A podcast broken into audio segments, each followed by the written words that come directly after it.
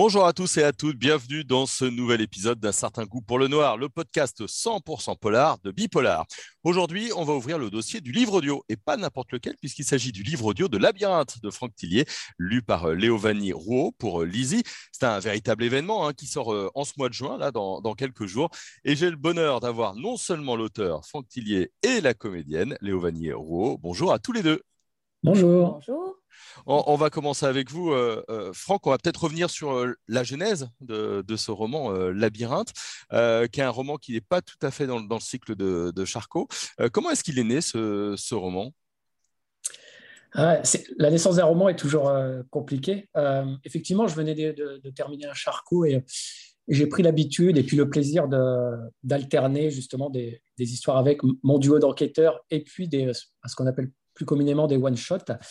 Et donc, les one-shots, euh, il y a à la fois plus de liberté de création parce qu'on peut vraiment euh, euh, écrire des histoires dans, tous les domaines qu'on veut, mais justement, cette liberté peut être parfois assez complexe parce que justement, il y a trop de choix possibles et c'est toujours difficile de, se trouver une histoire là-dedans. Donc, non, moi, j'ai encore une fois, là, ça fait, ça fait 20 ans que j'écris.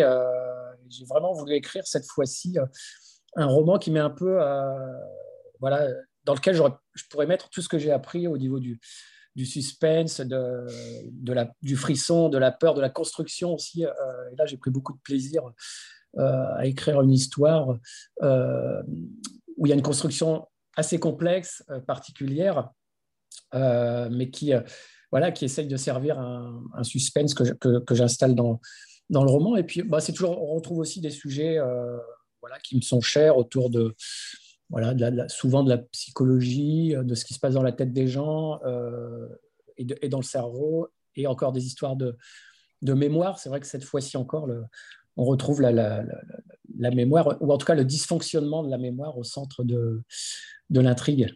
Mmh. Qu'est-ce qui vous intéresse dans cette question de, mémoire? C'est le fait qu'elle puisse être euh, manipulée, oubliée, qu'elle puisse ressurgir, qu'on puisse, que ce soit une matière vivante finalement? Oui, oui, bah, la mémoire, évidemment, nous concerne tous dès le plus jeune âge. Le plus jeune âge et d'ailleurs, plus on prend de l'âge et plus on, se rend compte qu'on peut avoir quelques problèmes de mémoire. Et donc, moi, je me pose beaucoup de questions sur, sur, euh, sur ce sujet-là. Euh, la mémoire, est-ce que la mémoire forge l'identité? Est-ce que sans mémoire, euh, on a encore un, passé? Est-ce que ça vaut encore le coup d'avoir une existence? Enfin, Il y a toutes ces questions-là qui sont, qui sont intéressantes. Et puis, effectivement, enfin, ce qu'on peut retrouver au cœur de labyrinthe, finalement, c'est euh, est-ce que l'image qu'on a d'un passé qui est ancré en nous, dans notre mémoire, est réellement le passé tel qu'il s'est euh, produit? Donc ça fait appel à des notions euh, que j'ai découvertes justement dans, dans, les recherches pour labyrinthe autour de, des souvenirs erronés ou même des faux souvenirs, c'est-à-dire des inventions complètes de, de l'esprit humain, de nous faire croire que finalement le passé qu'on a en tête euh, est notre passé, alors qu'en fait, pas du tout. Donc ça, c'est vraiment des questions intéressantes sur, euh, sur l'identité, sur, sur qui on est. Et, euh, ça, c'est voilà, des sujets qu'on retrouve dans, dans, dans, beaucoup de mes, de mes romans. Mmh. Léo Vanni, comment, je me tourne vers vous, comment est-ce qu'on aborde euh, la lecture d'un tel roman avec euh, le suspense Franck vient d'en parler, la, construction, euh, évidemment. comment est-ce qu'on prête sa voix et qu'on incarne? On s'imagine, en fait, il faut à la fois donc savoir quand même à l'avance ce qui va se passer. C'est mieux, mmh. surtout euh, pour un livre euh, de ce type-là, parce qu'il est, il est plein de surprises, mais il faut éviter quand même de se faire tout le temps surprendre en tant que lectrice. Et, euh, et en même temps, voilà, en ce qui me concerne, je me suis, je j'ai lu une partie, j'ai identifié les personnages qui, que j'allais devoir interpréter. Euh, mais j'ai voulu me laisser aussi euh, surprendre euh, pour, aussi pour, bah, pour mon propre plaisir, hein, parce que mmh. c'était un vrai bonheur de lire ce, polar. Et, et puis, pour, puisque en fait, on, nous, notre rôle, c'est de lire comme si on découvrait voilà, de la même façon que quelqu'un lirait le livre. Donc, voilà, donc la, la surprise que je vais m'octroyer, je pense que le lecteur, va, l'auditeur va le, la ressentir également. Et puis, après, c'est apporter à ces personnages ce, que, ce que moi, je, je, leur, voilà, leur voyais. Je leur, je leur ai imaginé une démarche, je leur ai imaginé un physique, je leur ai, à ces femmes, en l'occurrence, surtout que, que j'ai dû interpréter dans, dans le livre.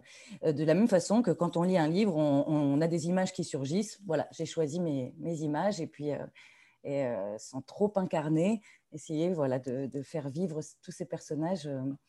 on n'est pas, voilà, pas au cinéma, on est, on est vraiment dans, dans juste l'imaginaire et j'ai suggéré euh, ce, que, ce que moi je voyais. Quoi. Voilà.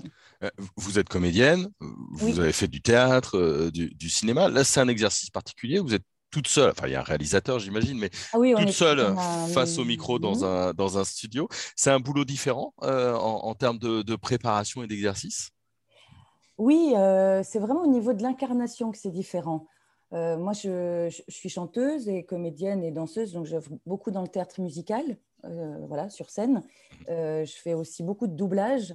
Et là, on, a euh, un personnage à l'écran, une actrice qui a choisi d'interpréter d'une certaine façon et dans sa langue, évidemment, un personnage. Et là, on va y aller à fond comme elle. Là, c'est moi qui crée, dirigée par un directeur artistique. J'ai été très, très bien dirigée, j'ai trouvé vraiment par Xavier Bord, qui, qui, qui, était très précis dans ses indications. Euh, et, voilà, c'est une extrême concentration en fait, puisque c'est long. Ah combien de temps ça prend d'enregistrer un livre? Quatre jours, quatre jours et demi. Eh, quand même. Et, euh, et, puis c'est quand, euh, quand j'ai eu la chance que, là pour le coup, et c'est pas toujours le cas, c'est l'auteur qui a choisi ma voix, c'est Franck voilà, qui a choisi. D'un seul coup, il faut caser quatre jours et demi dans l'agenda et j'avais pas une semaine comme ça libre d'affilée. Donc, euh, euh, on, enregistre toute une, toute une, journée, puis deux jours après, on revient qu'une demi-journée. Et euh, il faut retrouver ces personnages. C'est pour ça qu'ils doivent être très, très clairs dans notre tête. Voilà, moi, je ne me suis pas juste dit Lysine a la voix aiguë. Enfin, ça n'a aucun intérêt. Elle est, voilà, je l'ai imaginé avec cette, une, corpulence, une. une, voilà, des, grands yeux, des petits yeux. Enfin, j'ai, voilà, avec toutes les, les informations que j'avais de la part de, l'auteur dans, le livre, mais euh, il y en a d'autres que j'ai dû, euh, évidemment, moi, choisir, en fait. Hmm. il y a une responsabilité, je trouve, euh, beaucoup plus grande, par exemple, qu'en doublage, où, où là, c'est moi qui ai choisi. Hmm.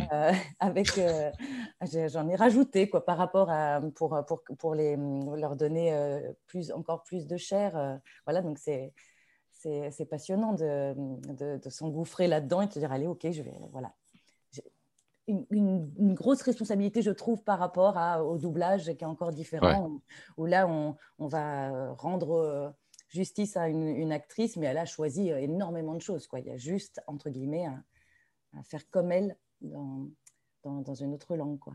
Mmh. Franck, ça fait quel effet d'entendre son livre lu par, euh, par quelqu'un d'autre, d'entendre tout ce qu'on a imaginé et écrit? Bah c'est, euh, Je trouve ça formidable, ça donne une, une, une autre vie à, l'histoire. Euh, et, en, même temps, bon, moi, j'essaye, je, ne lis jamais à voix haute mes, mes, propres romans. Euh, j'ai cette petite voix intérieure, en fait. Euh, c'est comme ça que je lis, je lis mes livres. Et c'est toujours très surprenant.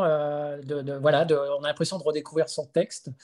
parfois, on se dit, tiens, enfin, j'ai la chance que finalement les, phrases sonnent plutôt bien à l'oral, parce que parfois des, des, phrases qu'on écrit euh, voilà, à l'oral donnent quelque chose de différent. Euh, mais ça, c'est dans la manière de construire surtout les, les, dialogues. Donc, euh, finalement, ça, ça, fonctionne bien. et là, c'est vrai que enfin, le, vrai challenge de Lovani, c'est que c'est un roman, un roman où il y a quasiment que des femmes qui, qui, expriment chacune leur, leur voix. dans un livre, dans un roman, on peut en tournant les pages, parce qu'on a le visuel, on peut assez rapidement identifier qui, qui est la, femme qui parle, mais c'est vrai qu'à l'oral, c'est compliqué. Donc, euh, Léovanie a vraiment dû, euh, avec sa, propre voix, interpréter euh, différents personnages pour qu'immédiatement le lecteur les identifie. Donc, il y a aussi vraiment un jeu oui, de, de, de, variation dans la manière de, prononcer, peut-être dans, les tonalités, mais sans exagérer non plus. Voilà, ça, c'était important ça, c'était une vraie complexité. Moi, j'en avais conscience euh, en me disant, mais ça va être très compliqué de, lire cette histoire. Et, euh, c'est vrai que quand j'ai écouté Léovanie, euh, moi, ça m'a immédiatement touché, marqué. Et je me suis dit, bah ouais, ça, ça, fonctionne. et on sait qui parle et on sait. immédiatement. Et ça, c'était vraiment, enfin, c'était pour moi l'un des éléments essentiels de, de l'histoire. Et puis dans la voix aussi, il y a quelque chose de très important, c'est la retranscription des ambiances, c'est-à-dire que c'est là où elle peut apporter quelque chose de plus peut-être par rapport à, l'écriture. Dans l'écriture, on essaye d'installer une ambiance par les mots, hein, une ambiance de, de, forêt, de froid, d'isolement, euh, mais quelque part, la tonalité, euh, la, parole, le rythme peut, le rythme, oui. oui. justement, aider à, faire visualiser au lecteur euh, cette, ambiance qu'on essaye de, d'installer. Quand il lit, il est à la vitesse qu'il veut, mais là, à la voix, il n'a pas vraiment le choix, il est obligé de suivre le rythme de la voix. Et donc ça, ça peut aider aussi pour, pour les ambiances. Ouais, c'est, c'est une question intéressante, ça, le rythme. Est-ce que ça veut dire que vous avez accéléré quand il y avait un petit peu plus de suspense et, d'action, ralenti quand on était un petit peu dans, dans, dans l'ambiance? Comment vous avez rythmé votre lecture? Oui, euh, le directeur artistique, là aussi, joue beaucoup pour me dire calme-toi. Parce qu'on aussi, on peut s'emballer, puis il faut que l'auditeur ait le temps d'eux. Mais oui, euh, évidemment, euh, si on sent que voilà, il se rapproche, il, on, va comme dans un film, imaginer la musique qu'on pourrait, qu'on aurait pu ajouter là-dessus qui, qui, qui, accélère. Donc c'est ce que je vais restituer juste par la voix en fait. Y a pas la on n'a pas la musique du film, mais, mais moi je, voilà, je vais accélérer. Euh, nouveau chapitre où euh, l'un des personnages euh, est dans son jardin en train de, faire son potager, ben, d'un seul coup, on, va remettre de la lumière. Aussi, dans la voix aussi, et de, la légèreté. Je ne vais pas dire, elle était en train de faire son potager. voilà, c'est d'un seul coup, bon, ben, on remet. Et puis, c'est important aussi pour, pour l'auditeur, et, et, ça se ressent dans l'écriture déjà. C'était très, ce, ce, livre, pour moi, était très très clair en fait. J'ose espérer que voilà, je ne me suis pas trompée, mais euh, dans l'écriture, toutes ces ambiances-là étaient évidentes en fait. Donc moi j'étais déjà très guidée. J'ai juste après voilà à, moi euh, euh, retranscrire ça, mais c'était très clair et, je ne sais plus du tout où je voulais en venir. C'est merveilleux. voilà, c'était clair. Et, et, et Franck, est-ce qu'on écrit différemment quand il y a une scène d'action de suspense ou quand il y a une scène euh, bah, de, potager dans, la labyrinthe euh, Est-ce qu'on va plus vite? Est-ce qu'on est qu'on s'échauffe un petit peu plus derrière son écran parce que d'un seul coup, il y a une tension à, mener? Est-ce qu'on est plus cool quand on fait des descriptions? Est-ce que, est -ce que ça change? Oui, oui complètement. Euh, c'est vrai que le, rythme est extrêmement important et ça, se joue, ça va jouer dans la longueur des phrases. Par exemple, moi, c'est vrai que quand il y a des scènes d'action, je vais plutôt avoir tendance à faire des scènes courtes, un peu comme comme des plans qu'on peut voir euh, rapides au, cinéma. Euh, et puis après, il y a le temps de la description, le temps, des pauses.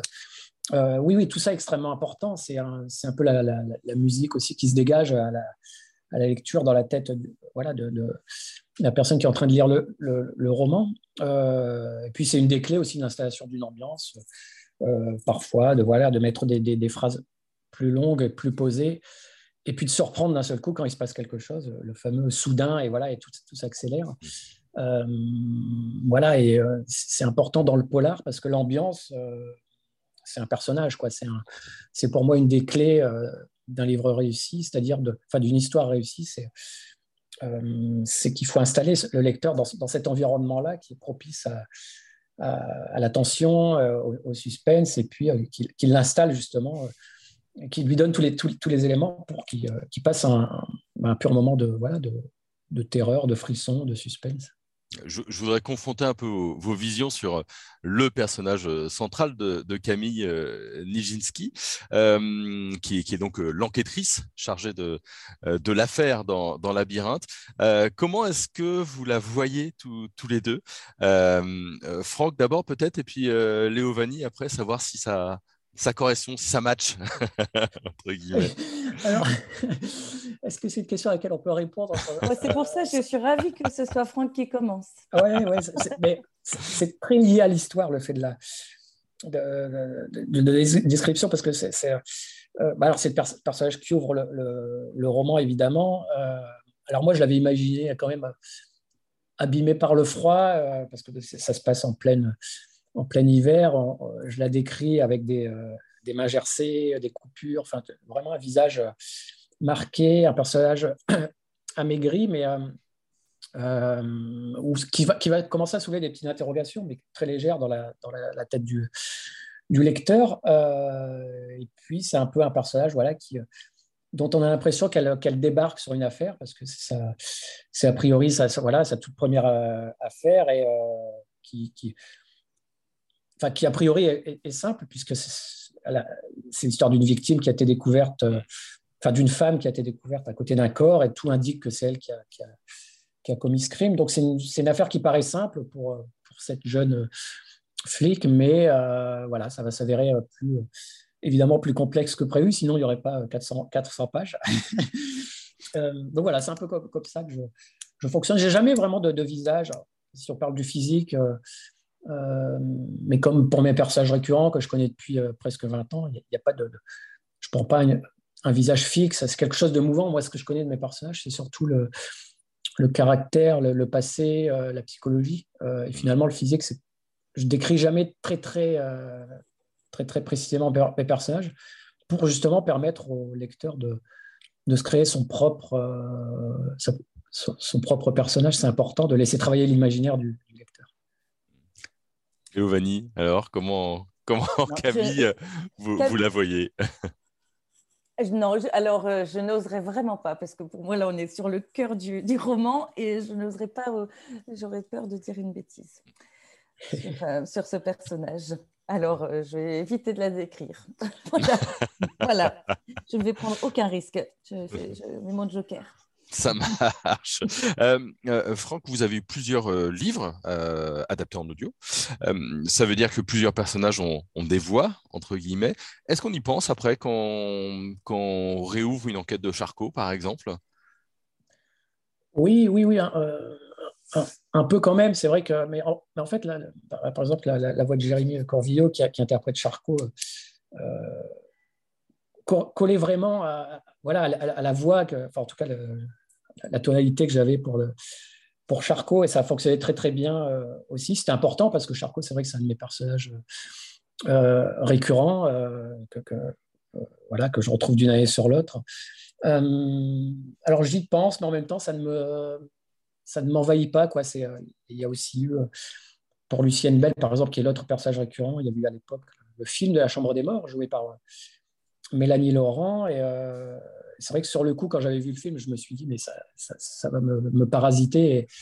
Dès que je penserai à Lucienne Bell, je penserai à, Mélanie Laurent. Mais euh, finalement, c'est assez vite disparu parce que ma propre Lucie, euh, que j'avais moi-même imaginée, mais sans avoir encore une fois de, physique précis, a repris le dessus un peu sur ça. Donc oui, j'y pense à certains moments, mais voilà, ça ne va pas non plus me, perturber plus que ça dans, mon imaginaire.